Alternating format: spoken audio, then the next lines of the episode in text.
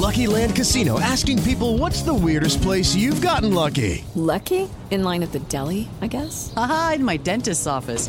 More than once, actually. Do I have to say? Yes, you do. In the car before my kids' PTA meeting. Really? Yes. Excuse me, what's the weirdest place you've gotten lucky? I never win and tell. Well, there you have it. You can get lucky anywhere playing at LuckyLandSlots.com. Play for free right now. Are you feeling lucky? No purchase necessary. Void where prohibited by law. 18 plus. Terms and conditions apply. See website for details. Así sucede con Carlos Martín Huerta Macías. En este podcast recibirás la información más relevante. Un servicio de Asir Noticias. Don Joaquín Díaz, ¿cómo estás? Buenos días, Carlos Martín. Buenos días al auditorio. Muy bien, contento de estar acá. Ya, ya me acordé del vino, del Icus One. Icus One. Icus en latín es eh, caballo, One ganador. Entonces ese es la, la, el nombre de este vino. Etimológicamente eso es lo que significa. La etiqueta es un árbol de la vida, eh, nada más que en plata, porque somos el principal productor de plata del mundo. Y es un vino mexicano que tiene tres uvas, Tempranillo, Cabernet y Nebbiolo. ¿Y usted lo hace? Y yo lo hago con Laura Chapela, así es. Yo escojo las barricas, pruebo las barricas, hacemos la mezcla, el porcentaje, etc, etc, etc. Eso, eso de veras ya se me hace de mucho nivel, Joaquín, y no. te lo digo, y te lo digo en serio. O sea, porque, pues sí, digo, una cosa es saber y probar, y mira, esto sabe rico, esto sabe a esto, al otro, huele a esto y al otro. Y otra cosa ya es, a ver, Vamos a combinar de esta barrica con esta otra barrica y vamos a hacer la producción de esta botella para esta, este año. Y al otro año, ahora vamos a ponerle acá, acá, acá.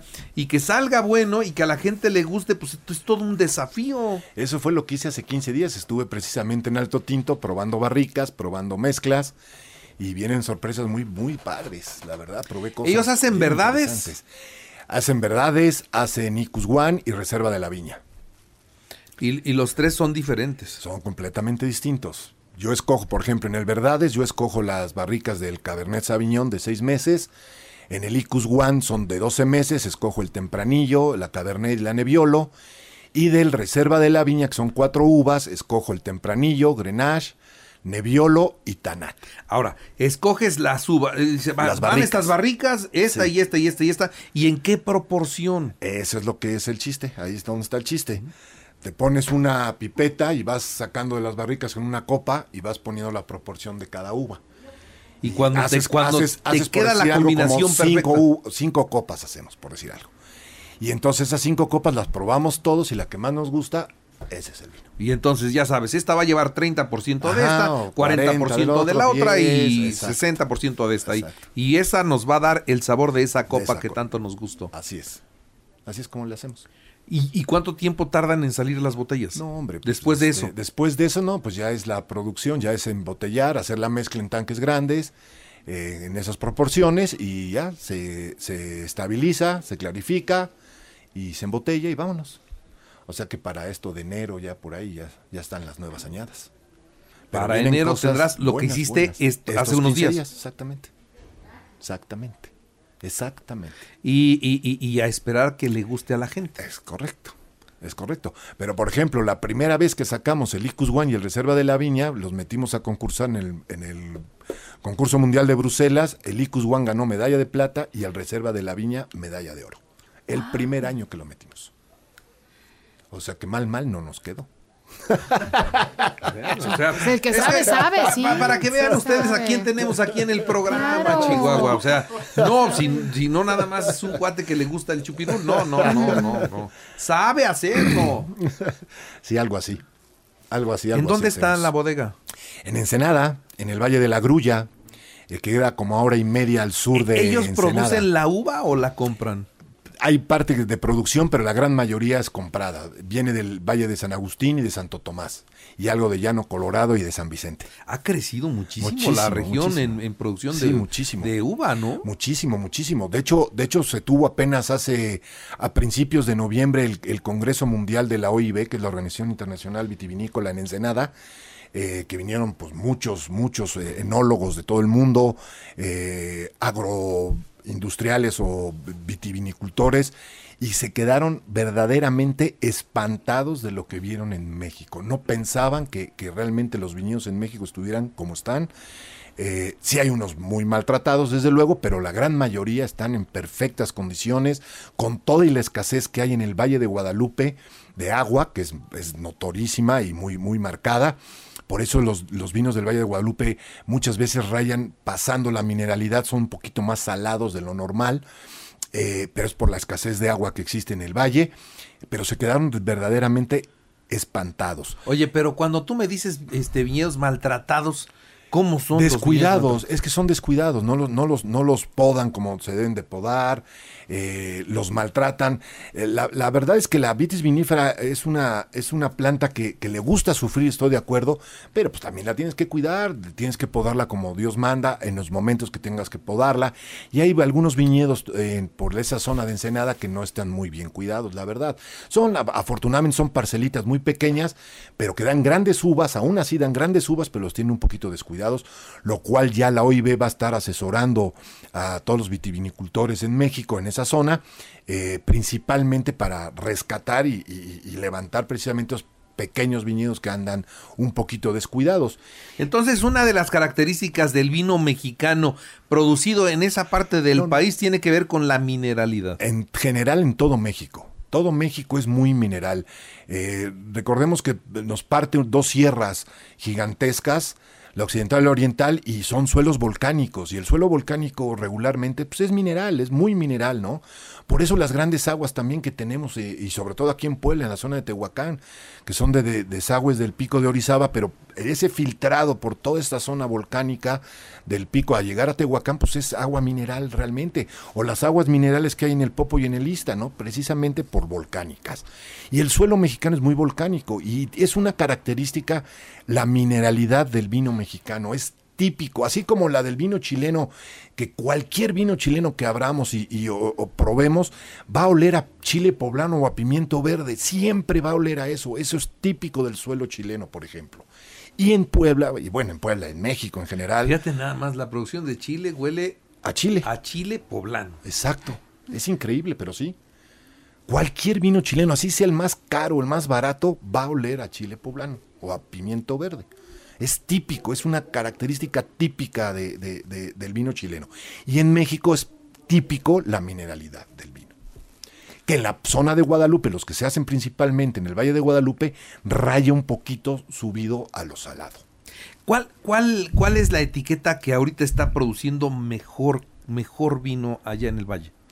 Hijo, de Guadalupe. Yo creo que todos, afortunadamente, afortunadamente eh, hay muchas bodegas que están produciendo grandes cosas, grandes, grandes cosas.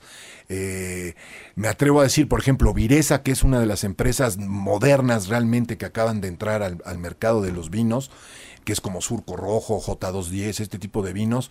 Eh, aparte son los principales productores de uva del todo el valle, de todo Ensenada. Entonces, aparte de, producir sus propios vinos, venden la gran mayoría de las uvas a diferentes bodegas.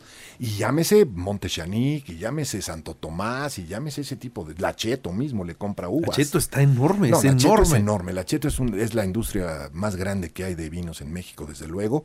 Pero Lacheto no nada más tiene los viñedos en el Valle de Guadalupe.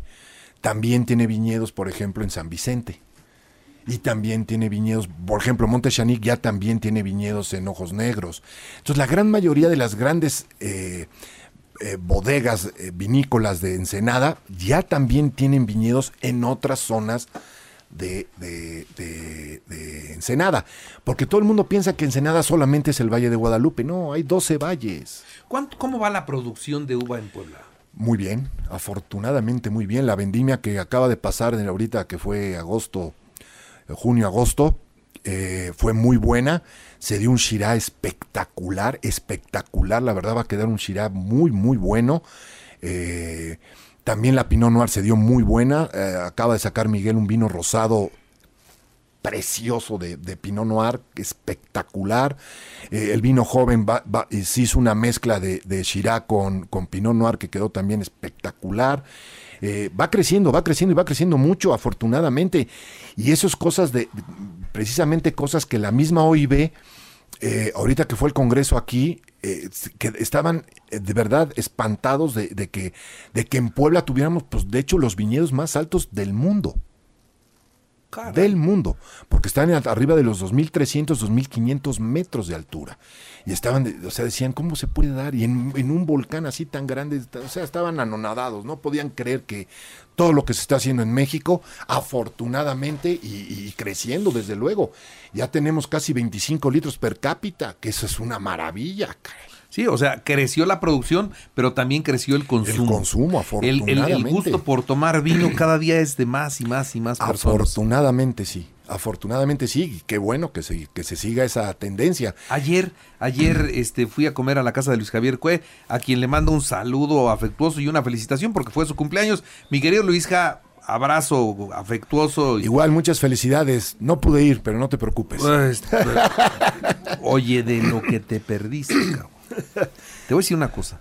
Hizo una morcilla Me imagino. con queso azul y, y- y- y tomate cherry, pero yo no había probado algo tan delicioso como esa morcilla de ahí. lo comentábamos fuera del aire. A mí nunca se me hubiera ocurrido echarle queso azul a una morcilla. Me fascina la morcilla, sobre todo la rellena de arroz, nada más frita así, si acaso con un poquito Pero de digan ajo. que es morcilla, por favor. Ah, bueno, la morcilla, sí, la morcilla es parecida a la A la moronga. a la moronga de acá. Es parecida. Nada más que es, es- es con un otro que tratamiento. en España. ¿no? Pero es, es otro tratamiento. Lleva otros ingredientes también. Eh, es, pero es muy parecida a la moronga de acá. Eh, y frita, así nada más con ajo, es buenísima. Pero esa receta que se aventó Luis Está Jara ayer, frita, se me hace que pero estuvo- con, con queso azul. De hecho, esa me la voy a llevar de tarea y la voy a hacer, lo prometo. El lunes, viendo el partido de España-Alemania, me voy a comer una morcilla de arroz, así al estilo Luis. ¿A dónde la compras?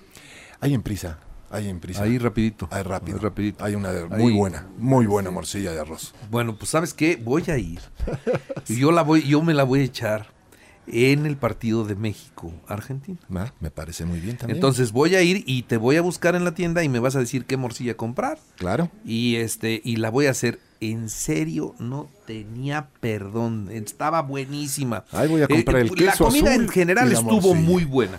Pero eso, Eso- se llevó, se llevó las palmas, ¿eh? en serio. Ahora nada más tengo una duda. ¿La, la cortó en rodajas o la desbarató? La desbarató. Ah, ok. La desbarató. Ok, ok. Ahora, ¿qué vino le ponemos a una morcilla así? Pues que sea mexicano, si va a ser Sí, señor. México Argentina. pues Pero dime cuál. Mexicano, un Shirá. ¿Le irá bien? Sí, desde luego. Acuérdate que le vamos a poner queso azul. Sí, perfectamente le va a ir muy bien. Y que tenga barrica el Shirá. Entonces podrías Sí, un que para que no, sea, que no sea suavecito, podría ser un porque se lo come el sabor del queso. Por eso puede ser un cazamadero Shirá, podría ser un Monte Chanic Shirá, que tienen barrica. Esos serían perfectos. De hecho, la tarea iba a ser esa. Compren dos vinos, un vino mexicano y un vino argentino. Si gana México, se toman el vino mexicano. Si gana Argentina, el vino argentino. Pero si, Si empatan, empatan, se se, chupan toman los dos. dos. y ya. A ver, pronóstico para ese partido, maestro. Le atinaste al primero de México. Dijiste empate. Pues ojalá se empate, ¿no? También, también vas, vas por el.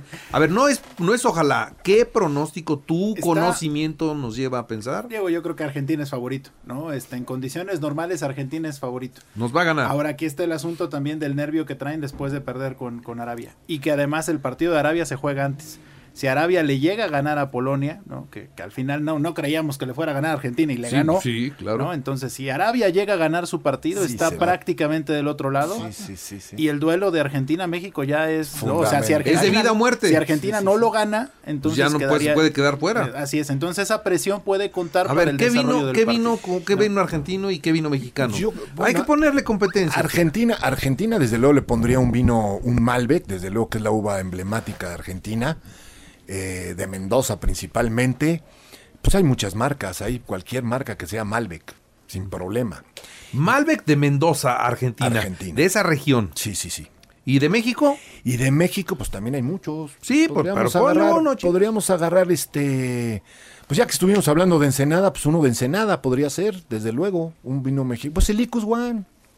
Con ese Con el peleamos. Icus One, pero, pero desde luego que peleamos. Es más, en el vino les ganamos. En el A los partido lo argentinos. dudo. el- a lo- oye, ¿sí le ganamos a los argentinos Hay en vino? eh, Hay, hay vinos mexicanos que pelean contra Argentina sin problema y le ganan sin problema.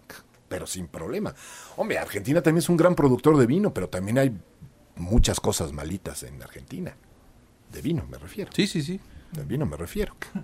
Por cierto, hoy se cumplen años de la muerte de Maradona, ¿eh? ¿Ah, sí? Sí, Ah, hoy, mira. hoy, hoy se cumplen dos años de la muerte de Diego Y Armando ayer, antes de que se me olvide, ayer fue el Día Mundial del Vino Tinto. O sea que hay que festejar también el fin de semana con un vino tinto. Mira, si no estoy mal, el vino tinto que sirvió ayer Luis Javier era grillo. Ah, ese es el un grillo. vinazo. Ese es de Es un Somontano, es un Shiraz Garnacha buenísimo. Estaba muy bueno. Buenísimo, sí. Muy bueno. Nada más que éramos muy borrachos porque se acabó. No, O- es que es que ese vino, ese vino siempre se acaba. Pero es se acabó. o sea, rarísimo. no sé cuántas botellas nos tomamos, pero se acabó. Es rarísimo que no se acabe ese vino. Es buenísimo ese vino. Buenísimo. Bueno, pues mi querido Joaquín, entonces, un vino, un vino argentino de Mendoza, Sí, Malbec. Malbec. que es la uva de allá. Sí. Y un vino mexicano de que sea el Icus el Icus. Y con eso celebramos la victoria, van a ver. Eso, eso, eso, eso. Carlos Martín, Carlos Martín, buenos días. Urgente, urgente. Oye, estoy bien crudo. ¿Qué- dile al doctor qué me puedo tomar, ¿no? A ver qué me receta Dile doctor. al doctor. Estoy bien crudo. ¿Cómo se cura este Unos caballero? hot cakes con mucha miel, amigo. Oye, eso, eso que acaba de decir Joaquín, lo, lo experimentó uno de mis hijitos que Sí, por sí. algún motivo Y de la vida contó. este se, se le pasaron los, los copetines y al otro día se sentía muy mal y dijo voy a seguir la receta que da Joaquín y se comió unos hot cakes con mucha miel y se curó. Y yo dije, oye, pues si la cura normalmente es con un mole de panza picosito, no, él obedeció al maestro y se curó. pues sí, sí, sí, háganme caso. Unos hot cakes con Marta miel. Y con eso, y así no la conectamos y así ya ni cruda, ¿no? con eso, con eso estás bien. Sí, no los acompañes con una chela. No, no, no, no, no, no, no, Un buen jugo de naranja. Porque sabes que el, el, mole de panza si le empujas una cerveza. No, un buen jugo de naranja. Eso es lo que tienen los moles de panza, un buen pozole, unos buenos chilaquiles picosos. Pues la acompañas desde de luego con una buena cerveza. Y entonces ya la empalmaste. Oye, Y con eso se acaba. Joaquín, es un gusto tenerte. Gusto para mí. Muchas gracias. Así sucede con Carlos Martín Huerta Macías. La información más relevante ahora en podcast. Sigue disfrutando de iHeartRadio.